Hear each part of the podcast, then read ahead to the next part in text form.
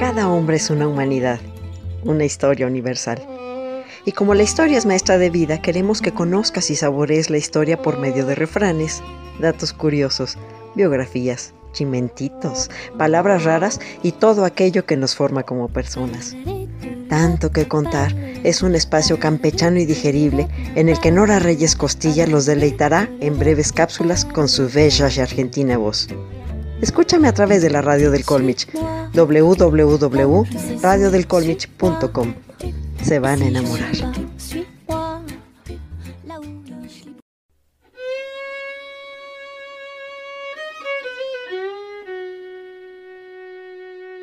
Una buena mujer es un tesoro que dura hasta la vejez.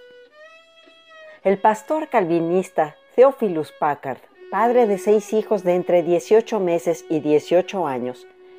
Era conocido y respetado en el condado de Kankakee, Illinois, en los Estados Unidos. El pastor encerró a su esposa, Elizabeth Parsons Ware Packard, bajo llave en la habitación del bebé y había tapado las ventanas desde fuera, con tablas de madera. Una tenue luz entre alguna de ellas le permitía espiar lo que pasaba afuera. Y lo que vio el 18 de junio de 1860, poco después de haberse levantado y a punto de asearse, le dio miedo. Su esposo, dos médicos miembros de su iglesia y un extraño, que resultó ser el sheriff de otro condado, bajaron de un carruaje en el que el reverendo había salido muy temprano supuestamente a buscar algo en la tienda del pueblo. Ella estaba medio desvestir. No quiso que la encontraran así y trabó la puerta desde dentro, tal y como lo describió Elizabeth años después en su libro Un ejemplo de poder marital. Procedí a vestirme con la mayor diligencia, pero apenas había comenzado cuando mi marido forzó su entrada a la habitación con un hacha por la ventana, y yo para protegerme contra la exposición en un estado casi de completa desnudez, me metí en la cama justo a tiempo para recibir a mis invitados inesperados. El esposo y los dos fieles de su congregación se acercaron a ella. Cada uno de los médicos midió mi pulso, y sin hacer siquiera una pregunta, ambos me pronunciaron demente. Así que parece que en la estimación de estos dos doctores, la locura se indica por la acción del pulso en lugar de la mente. Este fue el único examen médico que tuve. Este fue el único juicio de cualquier clase que se me permitió tener para comprobar el cargo de insanía que mi esposo presentó en mi contra. No tuve oportunidad alguna de defenderme. Entonces mi esposo me informó que se habían cumplido todas las formalidades de la ley y por lo tanto me pidió que me vistiera para viajar a Jacksonville, donde ingresaría al manicomio como interna. Como al reverendo Packard le preocupaba el padecimiento de su mujer, que era su asombrosa idea de que las mujeres tenían derechos, incluido el de opinar y discutir sobre religión, la crianza de los hijos, las finanzas familiares y sobre la esclavitud. Era previsible que Elizabeth se defendiera y le citara la provisión legal según la cual en Illinois ningún ciudadano podía ser encerrado en una institución psiquiátrica contra su voluntad. Por eso, el reverendo ya estaba preparado.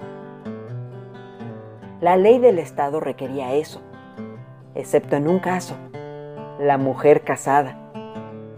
Del mismo modo que una mujer al casarse perdía acceso a sus bienes, también perdía el control sobre sí misma como se comprobó después, bastó que su esposo decidiera que ella estaba loca para que fuera legalmente encerrada en un asilo. El Código de Illinois establecía formalmente que un hombre puede internar a su esposa en un manicomio sin necesidad de presentar pruebas de demencia, lo que le daba derecho a calumniarla, a encerrarla en un asilo y a separarla de sus hijos. Elizabeth fue secuestrada bajo la mirada azorada de mucha gente del pueblo que se había reunido en la estación del tren para impedirlo. Pero el sheriff de Jacksonville les mintió al decirles que tenía una orden judicial y que quien interfiriera recibiría pena de cárcel. Elizabeth pasó tres años internada en la institución psiquiátrica que era más bien el depósito de esposas insatisfactorias. En el asilo encontró a otras mujeres tan sanas como ellas, encerradas por sus maridos. Solo salió cuando su hijo mayor cumplió 21 años y pudo reclamarla. Al salir del asilo, E.P.W. Packard, que fue como firmaría sus escritos de ahí en adelante, escribió libros y logró reformas legislativas que dieron derechos a las mujeres casadas y a los acusados de insania. En los Estados Unidos, acusar a una mujer de locura servía como herramienta de sometimiento. Las mujeres se veían afectadas de manera desproporcionada porque para un esposo disgustado o para cualquier otro familiar varón era fácil institucionalizar a una mujer. Esos asilos cerraron sus puertas hace 60 años.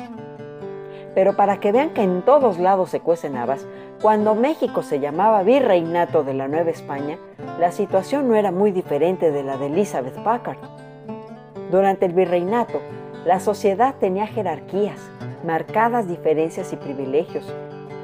Se tenían que guardar las apariencias y ante los ojos de todos vivir con el mayor recato posible, cumpliendo rígidas normas sociales, morales y religiosas. De ahí que el interés fundamental de las leyes e instituciones en América virreinal era la protección de la mujer, velar por la pureza de las doncellas, por la virtud de las viudas, abandonadas o divorciadas, y por salvaguardar la fe católica. Para evitar el abuso a las mujeres se crearon beaterios y casas de recogidas o recogimientos para doncellas viudas y abandonadas. Estas doncellas eran hijas de españoles pero sin dote. Cuando una mujer enviudaba, se anulaba el matrimonio o se divorciaba, se enfrentaba al problema de qué iba a vivir.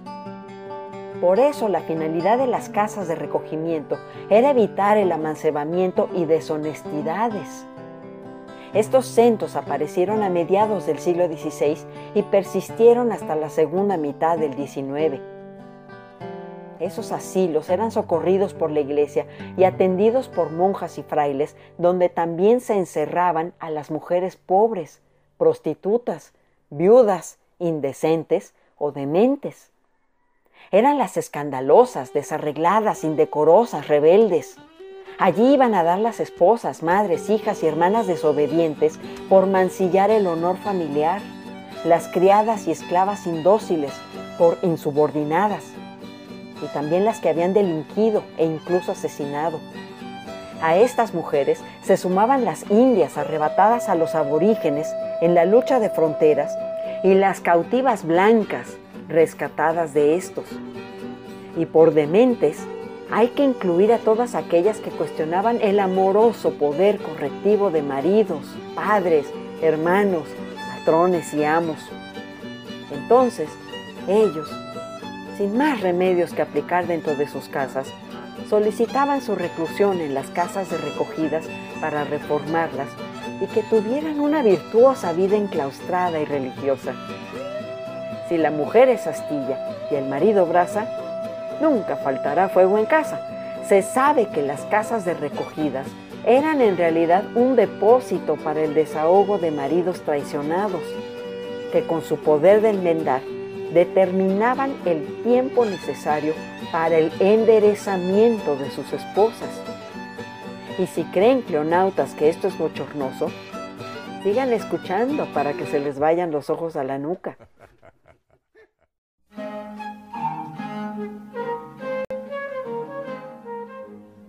Hubo un caso, por ejemplo, el de una mujer que abandonó a su marido por ser bebedor como se hicieron de palabras, ella abandonó el hogar y rentó un cuarto para ella sola, cosa inconcebible en aquella época.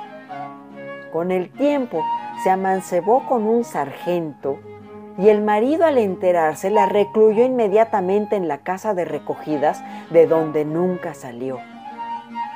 A los recogimientos para mujeres arrepentidas ingresaban por su propia voluntad quienes deseaban dejar la mala vida para entregarse a una de oración y penitencia. En las prisiones o recogimientos de penitencia recibían a mujeres delincuentes sentenciadas por diversos tribunales y a las mujeres perdidas, pecadoras distinguidas y pecadoras de calidad. La mayoría se quedaba ahí toda su existencia, haciendo rigurosa vida monacal. Viuda honrada, en su casa retirada.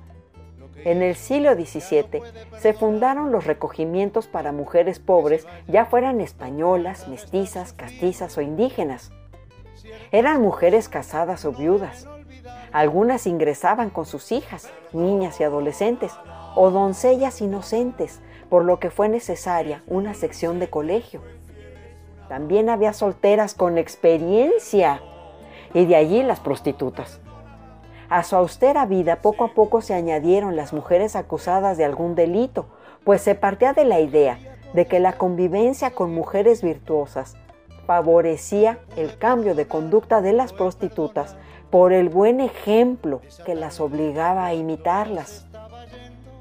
Cleonautas, las esposas y los maridos por sus hechos son queridos.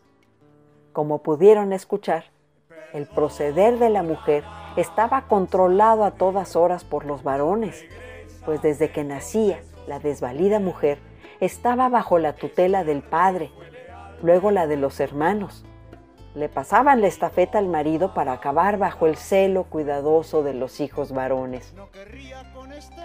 Esta fue una correctiva producción de tanto que contar.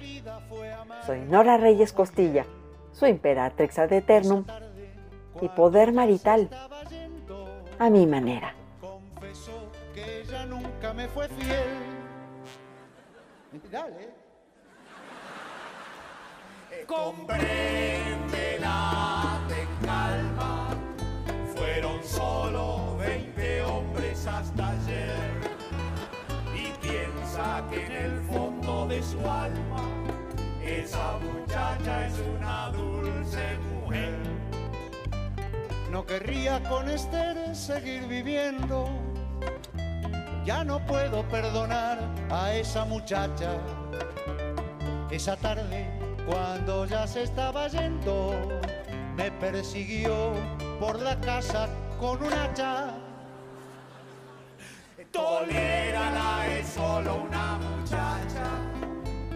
Conviene que unos días no se vean. Las mejores parejas se pelean y casi todas se persiguen con un hacha. No querría con este seguir viviendo. Mis amigos nunca fueron de su agrado.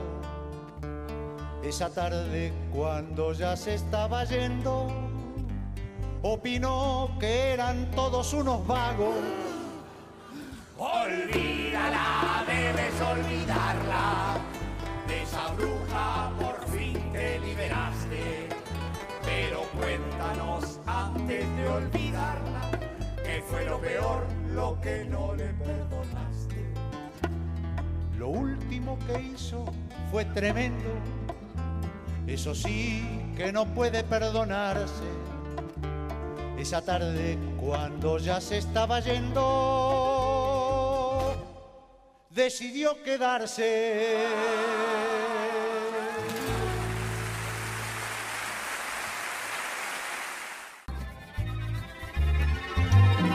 Esto fue tanto, tanto, tanto, tanto, Un poco de música, refranes, historias, saber. Con Nora Reyes Costilla. No canta, no baila, no se la pierde.